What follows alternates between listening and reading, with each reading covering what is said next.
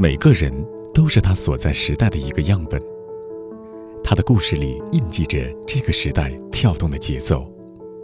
一个人，两个人，三个人，很多人，我们在这里听见他们的故事，一起读懂这个时代的脚步。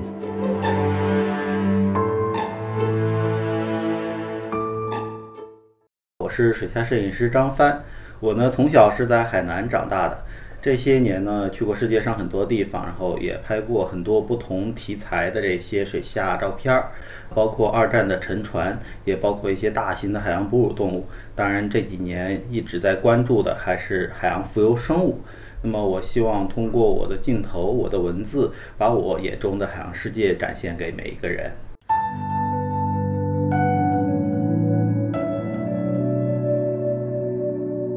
和中方一起听见有趣的灵魂。二十世纪九十年代初，美国夏威夷摄影师约书亚·兰布斯用黑水摄影命名了一种新的拍摄方式。何谓黑水摄影？夜幕降临时，无数的海洋生物会向上迁徙数百米，到达海洋表面猎食或者交配。摄影师们趁此时机，通过灯光将浮游生物及捕食者聚集起来。进行悬浮拍摄，这就是黑水摄影。张帆，一九八五年生人，中国国家地理特约水下摄影师，足迹遍布世界上多个潜点。探索者为我们带来未知世界之美。今天就跟随张帆走进海平面下的奇幻世界。你们会到达海洋深处的多少米呢？在我们工作的这片海域，它的深度可以达到成百上千米，甚至更深。但是呢，我们的拍摄是在这片海洋的表层。说是表层啊，其实是从厘米到三十米。那么休闲潜水员所能达到的极限是三到四十米。我们的每一次拍摄时间可能会比较长，最长的达到一百二十分钟。所以呢，我们一般需要保持一个适当的深度，才能让我们在这个。长时间的工作中不会对身体产生影响。黑水摄影它是一个难度系数很高的自然摄影的类型吗？没错。首先呢，黑水摄影对于潜水的技术要求非常非常的苛刻。一般来讲，它需要潜水员有极好的中性浮力。这个中性浮力是什么呢？就是要求我们潜水员在水里像一条鱼一样。鱼呢可以用鱼票来控制自己的沉浮，而潜水员呢是控制自己的呼吸，来保证自己的这种位置的微调。那么我们在面对一条一条小鱼的时候，它向你这边游过来的时候，你可能需要后退；然后呢，它在躲藏逃跑的时候，你可能需要前进。那么在拍摄一些很微小的生物的时候，你前进的这种。速度得跟它保持非常非常一致，而且得非常非常轻缓，啊，所以你得能够熟练的在这个三维的空间里面保持跟你被摄物完全一致的这种动向，这对我们潜水的技术有极高的要求。同时呢，我们还需要了解各种潮汐、各种月相方面的知识，这样子我们才能在一个很好的时间点下水，然后在这个时间点有更多的几率能够遇到我们的被摄物。同时呢，对于摄影的技术也有极高的要求，因为这个摄影师在水中始终是保持悬浮拍摄的，嗯，这跟我们平时的自然摄影不太一样，包括跟我们大部分的水下摄影也不一样。我相信大部分拍摄微距的摄影师，他可能是整个人置底，趴在沙地上，或者趴在其他的什么地方，然后有一个支点来进行拍摄。而我们黑水摄影师的所有的拍摄，全部都是在悬浮的状态下进行的。那在拍摄的同时，我们还得关注我们的深度不至于下沉上浮的过快，或者我们不能够离我们拍摄的主灯过远。因为其实，在这片苍茫大海中，我们唯一的参照物就是我们这个主灯啊，所以在拍摄的同时，一定以余光啊，随时关注着这个主灯它在什么位置。你是从哪一年开始做黑水摄影这件事的？呃，其实看怎么定义这件事情啊。当我一开始去关注海洋浮游生物这个题材的时候，黑黑水摄影其实在我们东南亚。这块还没有流行起来，嗯，那么在我经常拍摄的安尼洛前店还没有开始进行黑水摄影这样一个商业的行程，那那时候呢，我们是尝试在不深的地方，比如说五米、十米这种沙地环境下面，把大灯插在地上，然后通过大灯聚拢过来一些浮游生物进行拍摄。但是这种拍摄呢，有它的缺陷，因为所处的地方比较浅，所以很多这种小的这种呃端足类啊，这种食足类的这种小虫子在周围飞来飞去，会非常干扰我们的拍摄。那如果我们把这个灯推到更深的深海，那可能受到干扰会少一些。对，但是从那个时候我就已经开始进行这样的尝试了。这可能是二零一四年到二零一五年，嗯，对，到现在已经五六年时间了。那么，呃，我也尝试过自己雇船，然后黑灯瞎火的跑到外海去进行拍摄。那当时就我，然后一个船夫，一个前导，一根绳，一个灯，对，所以当时感觉联系着外界的就这这一只明亮的灯，然后一直这个绳子。记得当时很清楚，有一天我的前导感冒了，所以他不愿意下水。呃，他跟船长都是在船上等着我。当时因为已经定好了所有计划，所以就我一个人非常孤独在水下，然后跟这些繁星作伴。那么拍摄的时候也会感觉有一点点恐惧，恐惧的时候会看着周围这个闪烁的小灯，啊，会感觉有一丝的安全感。那么在结束拍摄以后，我会拉一下这个灯绳，啊，然后船长就会把这个灯慢慢拽上来，然后我跟着升水。这是到现在我印象都非常非常深刻的一件事情，因为那时候呢，真的没有多少人在做这件事儿啊，所以一切都得 DIY，都得自己来啊。我自己教我的前导怎么样去进行拍摄，我自己找我的船夫啊，我还得给我的前导做心理建设，跟他说啊，不要怕，不要怕，这下面不会有什么危险。我当时前导怕鲨鱼，你知道吗？就是很难想象一个菲律宾的前导他会担心在这片。一片黑暗中潜水的时候会遇到鲨鱼。其实其实鲨鱼不太会攻击人。对，正常情况下，前导对于鲨鱼应该都是非常了解的。但是大家对于这种未知，对于这种黑暗，都还是会有一种本能的恐惧。黑水摄影的话，从这个正常的来说，是每一次下去都应该有一个前板，对吧？是的。或者一组可能有一个前导带着，就看大家的经验程度。当然，在不同的地方会有不同的规则。在我们嗯一些个怎么说呢？西方的国家，比如说在美国潜水的时候，呃，因为人力资源非常非常贵，所以基本上一个大的团队只会有一个前导，而且前导下去也是拿着相机自己自己拍自己的，所以下去都是自己顾好自己，或者两个人互为前伴，相相互照顾一下。啊，那么还是会有很多就是非常厉害的摄影师，都是独自一个人，就不知道钻哪儿去了，而且都是黑灯瞎火在拍。他们可能只是开一个很很弱的红灯，因为他们担心比较强的光源会让这些被摄物受到干扰，没有办法呈现出它一个很自然的状态。那么红灯对于很多海洋生物来讲是不可识别的光源，所以这些鱼类它并不会去逃走啊，不会去有过多的这种。惊吓，红灯是它们不能够识别的，对，它们感知不到红灯，嗯，或或者对红灯的反应比较弱，嗯，对，所以你就会发现一些专业的摄影师会是大老远就很弱的一点红灯，而且他完全不愿意别人靠近他，当他发现有人靠近的时候，他可能甚至会把红灯都关掉，整个人融入一片黑暗之中。对，其实每个地方拍摄的这种文化是不一样的。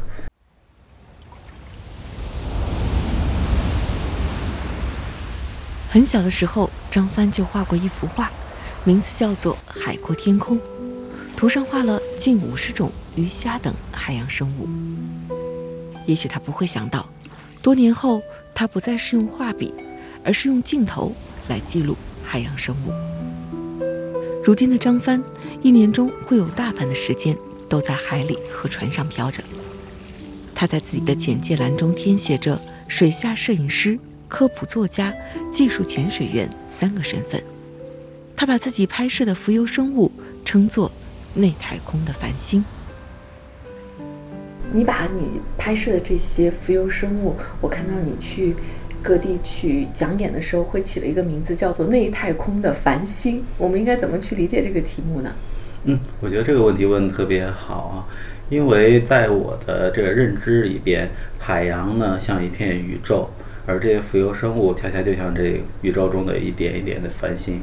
其实，当我们夜潜的时候，把灯关掉以后，你会发现周围的这些所有生物，它都会带着一个生物电光，而且这种生物电光的颜色啊，这个亮度都是不一样的。它可能有的像流星，有的像恒星，闪烁着不一样的这种光芒。那么，在这片漆黑的深海呢，所有的这些物种，不管是邂逅它的这个生命中重要的配偶也好，寻找食物也好，所有的这些行为都和它的发光有关系。对，所以对于我来讲，深海就像一片星空，那么我就像是在一片宇宙中遨游。我觉得这是一件非常浪漫的事情。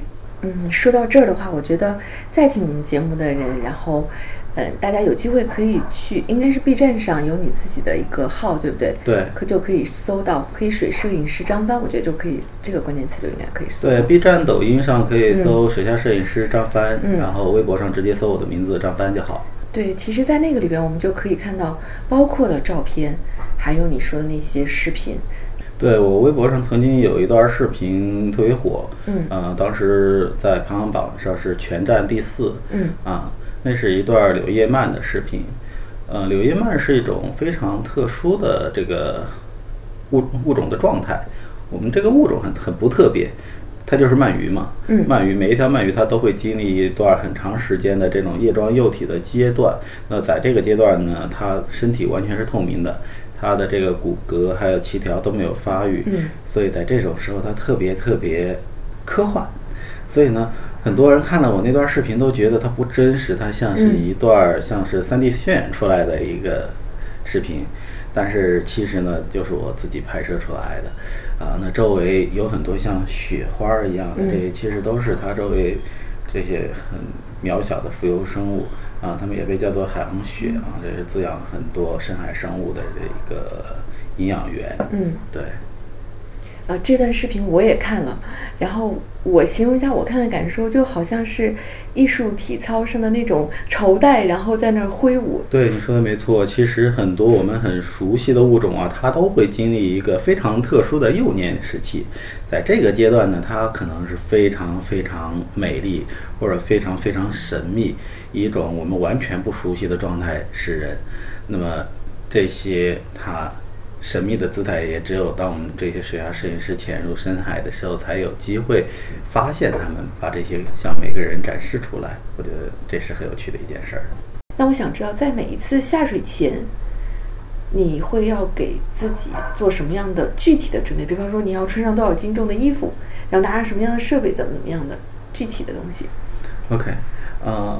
其实啊，跟大家想象的不一样。黑水的摄影它是漂浮在海洋中，所以我们对于不管是自己身上的配重，以及水摄装备的这个配重都是非常非常有讲究的。因为我们需要悬浮，所以这也要求我们平时的这种嗯配重可能会有所减少。就像我平时可能会带四公斤的配重，那我在黑水拍摄的时候，我可能只用两公斤的配重。啊，这就需要我在把气放空的情况下是能够悬浮在水中，这样子能让我在尽可能不对身上的这个浮力背心充气的情况下，能够悬浮起来，这样子能够帮助我能够做更多很细微的动作微调。那么对于水射器材也好，它同样也是需要尽可能调整到一个中性浮力的状态，也就是说我的器材在脱手之后它不会沉下去，它是漂浮在水中的。对，整个人和器材是悬浮在水中的，这样子我能够更好的控制它。那么，嗯，我的摄影器材针对黑水的拍摄会进行很多的优化。我用的是非常非常小的闪灯，然后前面会有一个束光筒，这样子能够让我的出光变得更加狭窄，就是能够用更加准确的出光打在被摄物上。我会有三个闪光灯，两个是从前面往后打，还有一个是从后面往前打。那么碰到不同的被摄物呢，我会调整不同的这种灯位，然后来控制我的这种出光啊，来获得不同的这种拍摄效果。因为你拍摄的被摄物啊，有可能它会特别特别透明，也有可能它会反光很强烈。所以针对不同的这种皮肤的质感，我会选择不同的这种嗯闪灯的打法。啊，包括我的视频灯，我的对焦灯都会有它特殊之处。比如说，我之前提到了对焦灯可能会用到红光，因为大部分的鱼类啊、虾蟹，它对这种红色，呃，是感知不到或者嗯感知不强烈的，能够让它们保持一个更加放松的姿态。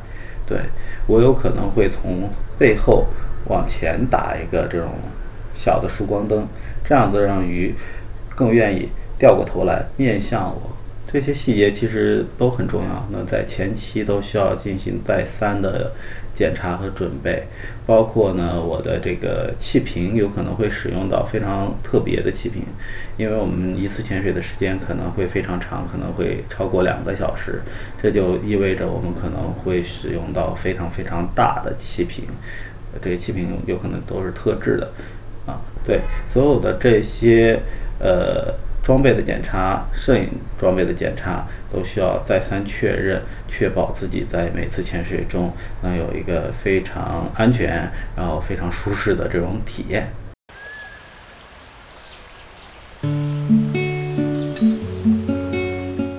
你好，我是钟芳。因为工作的原因，我会接触到很多有趣的人，他们的人生经历各有不同，但他们都有梦，是这个时代中。生命的舞者，我喜欢他们，想要把他们的故事讲给你听，于是就有了听见，听他们的人生故事，让我们一起成长。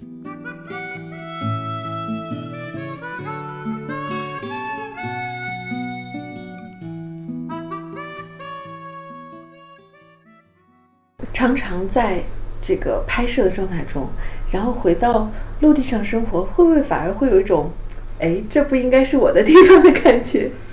对，其实呃，今年的疫情改变了很多啊。今年的疫情让我嗯，静下心来又想了很多事情，然后呢，让我会有更多的时间在城市里待着。像平时呢，我一年里有超过一半的时间是在海上度过的。对于我来讲，海里像是更舒适的一个家。那么回家就像来到旅馆啊，可能短暂的住上几天，然后收拾一下行李，就会去到下一个目的地。对，呃，这也是我生活的一个常态吧。因为对于我来讲，嗯，我更加重视的所有的东西都在海平面以下的这个部分。我觉得你跟就是很多摄影师还有一点不一样的是，我觉得你是特别会用文字去描述和记录自己的拍摄的一个人。我在你的空间里面，其实看到你写的很多的文字，包括你可能对每一年的拍摄都还会做一个总结和整理，然后是特别特别长的文字，所以就会想知道说，哎，为什么愿意用时间，然后用文字去记录自己的这些经历呢？我从小是在一个教师家庭里长大的，我父亲是作家，啊，然后父亲也写过很多小说，包括一些长篇小说，所以呢，从小可能耳濡目染的会受到家里的一些影响。那么我自己也很愿意把我的这些感受随时记录下来，因为对于我来讲，这些感受和照片一样重要，啊。我希望呈现给大家的是一个立体的一个这种东西，就包括我呈现出来的照片，还有我照片背后的所有这些故事。那么这些故事同时也积累了很多我成长的过程。那么当我拍摄了这么多年，再回过头来看我最早想去做水摄这件事情写的这些文字，我会觉得很有意思，然后从中我能够有一些新的这种体会吧。对于我来讲，也是留给自己一些很重要的记录，所以我不时也会翻看之前写过的这些文字。呃，我相信可能关注我的很多朋友，除了喜欢我的照片，也是很喜欢我这种表达的方式。我相信这个可能跟很多摄影师有所不同，就像我。嗯，在中国国家地理，我会做我自己的专栏，嗯，我会做自己的这些专题。那我所有的专题、文章、图片全是我自己的，这个没有第二个人是这样。啊，在所有的水下摄影师里面，没有第二个人是这样。有什么你觉得特别心动的瞬间吗？嗯，二零一九年的新年，在这个时间，可能大部分的人都在跟亲人团圆，而这时候我正在菲律宾的安吉洛进行黑水的拍摄。我记得特别清楚，在这个跨年的时间点，呃，所有人都在休息，前店也不安排出船，啊，大家都在狂欢啊，在一起喝酒，在一起聚会，然后天上都是燃放着的焰火。但是这个时间点，我希望在水下跟这些海洋生物一起度过，所以呢，我一个人从岸边下水，然后仰泳，呃，向前面游动。那么一边游一边，眼前就是天幕中绽放的这些焰火。那么游到了我的这个前点之后呢，我开始把我的这个浮力背心泄气，啊，那我就看着仰面看着天空，慢慢的沉入海中。那周围的这些星星点点的荧光开始逐渐的替代掉天幕中这些绽放的烟火。我觉得那一瞬间是特别特别美好的，因为在这个时间，嗯。我身边的所有的这些一切都是属于我一个人的。想知道，在这些亲密的交道里边，你这些年会对人和自然的关系，自己会有什么样的想法吗？和理解？嗯，其实，在拍摄的过程中，常常会有反思，因为其实，呃，哪怕我的拍摄题材是跟人类活动相对来讲比较。远的这种远洋，嗯啊，我每一天仍然会看到很多人类垃圾带来的影响。那比如说，我们平时经常拍摄的一种远洋章鱼叫船烧，这种船烧呢，它通常是扒在深海的水母上，啊，通过水母的活动带着它去各种地方。那么在我们实际的拍摄中，我们常常会发现这种船烧呢是扒在糖纸上或者这种棉签上、塑料袋上。就让你看着真的会很难受，啊，包括很多海洋生物都会受到这种人类的这种垃圾的影响，比如很多海龟会把塑料袋当成水母吃掉，呃，很多海鸟会吃掉大量的塑料，然后因此无法再飞起来。呃其实哪怕是在离我们非常遥远的加拉帕戈斯这样。就看起来非常非常原始、非常非常纯美的海岛，我们的人类污染已经对这些生物造成了非常非常大的影响。所以呢，我其实也希望通过我的照片，让大家更加重视这些海洋中的生灵，让大家更加呃清晰的了解，其实有这么多美丽的生灵，它跟我们平时生活中呃一举一动是息息相关的。所有的我们这些行为可能会影响或者改变他们的生命。那对于我来讲，可能就会希望关注我的每一个人能够从自己做起，啊，少点外卖，或者少用一次性的这些塑料制品。其实我每次讲座都会去说这个，啊，因为我觉得其实如果每一个人去改变是有意义的。对于黑水摄影来说，如果普通人想要去尝试学习，这是一件门槛。很高的事情。黑水摄影或者黑水潜水，对于潜水的技术会有比较高的要求。那么，首先你必须得是水性比较好，而且有相对多的潜水经验，至少是五十潜或者一百潜以上，你才能够有能力在一片深渊中确保自己的安全。那么，其实拍摄这件事情并不是最重要的。嗯。其实，在国外很多黑水潜水中，嗯，大家可能就带着 GoPro，或者甚至连相机都不带，他就是享受于这种寻找或者观察的乐趣。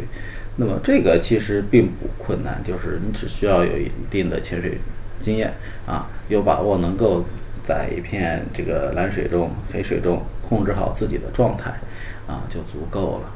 那么拍摄这件事情呢，嗯，因人而异。如果你对拍摄很感兴趣的话，也可以从卡片机开始尝试啊。我也有很多学生，就是从来没有拍过黑水，然后拿着一个卡片机去，在一周的时间内也拍到了自己满意的照片儿。对，其实并没有想象中那么难，当然还是有一定的门槛。对于就是每一个来到听见的嘉宾的话，我都会问他一个问题，我说。你对于你的人生有没有你的生命有没有生命哲学这一说？如果有的话，会是什么？我也挺想知道张帆你的答案。嗯，这个对于我来讲是一个很重要的事情，因为其实从大学的时候，我的身体是一直有一些有一些问题的啊，我会有对于潮湿的这种环境会身体会有一些反应。那我当时去查了好几个医院，查不出来，最后嗯，好不容易才确认是强直性脊柱炎。这个跟生活在潮湿环境可能会有一定的关系，这也意味着我如果一直潜水的话，身体可能会有一定的几率会受损。嗯啊，这个具体体现在潮湿环境中，可能会一侧的髋关节，呃，神经痛就可能会瘸掉，然后可能会腰酸背痛。但是呢，其实这个病会让我觉得，呃，更加有紧迫感，因为我会发现，其实每一个人他生活在这个世界，他的时间是有限的。那么这个会提醒我更加注重去规划自己的这个生活，啊，然后更加好的去把时间利用起来。那么在自己身体状况最好的时候，能够积累更多的素材。有这种紧迫感，对我来讲，其实是一件挺重要的事情。所以现在这五六年这些比较高强度的潜水，嗯，造成了现在医生说的可能会有的反应吗？神经痛之类的？呃，其实我就算不潜水也会有，我在待在家里一样会有。嗯啊，那么这个其实就像是一个警戒的信号，告诉我自己可能在将来有一天啊，那我可能会没有办法潜水了。当然，其实每一个人他都会遇到呃类似的这种危险的可能性的，出门可能会遇到车祸啊什么的。其实身体这个信号是能够告诉我可以更加重视。在有限的这段时间内，怎么样把一件事情规划好，把一件事情做好？像这场疫情一样，它也是让我们会有很多时间重新思考啊。那对我来讲，哎，我一点也不后悔，因为其实在这之前，我很多想去的地方已经去过了，然后很多想拍摄的东西都拍摄过了。那么，如果疫情过去了，那我肯定还是会一如既往的去争取、争分夺秒的去进行我的这个拍摄，然后去一些我没有到过的地方，然后去拍摄更多的这些东西。对于我来讲，在这条路上行走是一个最好的生存状态。